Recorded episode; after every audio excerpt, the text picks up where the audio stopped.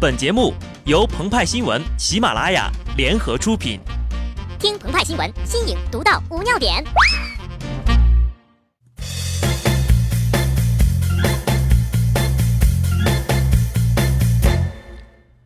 本文章转自澎湃新闻澎湃联播，听众朋友们，大家好，我是极致的小布。冬至的夜晚，万家灯火，沸水上锅。不知此时的老王是会随波逐流煮一碗热气腾腾的饺子，亦或是跟随内心我行我素的烹调他那笨笨红烧肉？《后汉书》记载，冬至前后，百官绝士不听政，则积臣而后省事。但是。门外披金戴银的野蛮人来势汹汹，叫阵良久。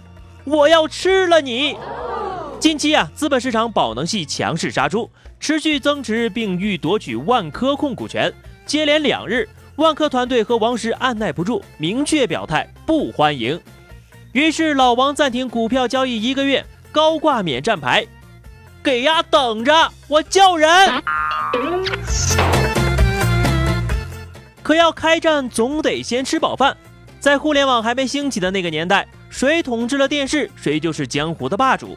而统治电视最好的方式就是上春晚。在那个时代呀，我们有赵本山。那个时候，不管是冬至还是春节，我们看着赵本山吃着合家饭。等到互联网慢慢发展起来之后呀，谁控制了朋友圈，谁就是世界的新贵。而无情占领朋友圈的。正是心灵鸡汤，在这个时代，我们有赵四儿啊。四哥曾经说过：“是啊，没有啥事儿是一顿烧烤解解决不了的，如果有，那就两顿。”正是这句话，轻而易举地瓦解了人与人之间的隔阂与鸿沟，攻破了人们千百年来誓要减肥的承诺，重新树立了一道关于信念的高墙。找不到对象。走撸串儿去，找到对象了，走撸串儿去；失恋了，走撸串儿去。正所谓冬至日，鸡汤和烧烤最配哟。然而，满街的烧烤摊儿从东三省蔓延至整个华北，再从华北罗列到整个东海岸线，最后再遍布至整个华夏土地。有人的地方就有烧烤。串起串落之间，人们的欲望幻化成升腾的紫烟，笼罩大地，不舍昼夜。换句话说，雾霾又爆表了。可矗立在南海海带防御封锁线上的那个男人却不紧不慢地说：“这样一来，老美的激光武器就打不进来喽。”二十二号中午，国防大学教授张召忠在微博上晒出与王石在某节目上的合影。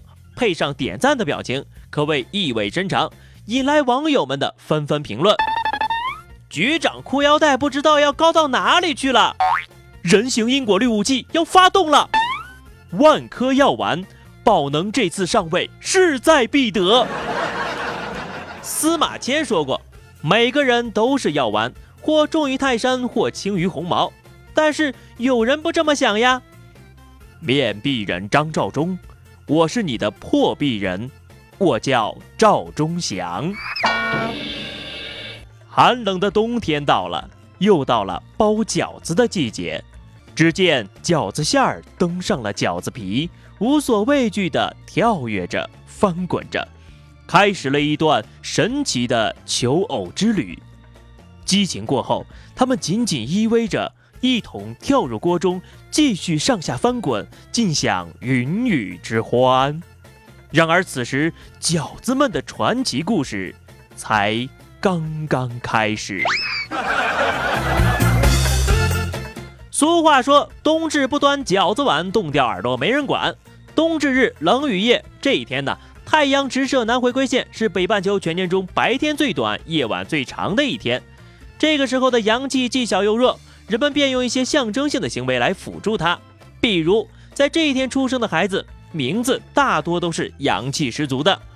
赵日天就是生于冬至了，于是呀，他有了和霸气网红叶良辰抗衡的能力。每一锅红烧肉面前都站着一个笑甜甜，每一堆烧烤摊面前都站着一个野蛮人，每一碗热饺子面前都站着一个赵日天。红烧肉不可能做给我不爱的人吃，我俩之间的事儿，一百顿烧烤也解决不了。至于吃饺子，好吃不过饺子。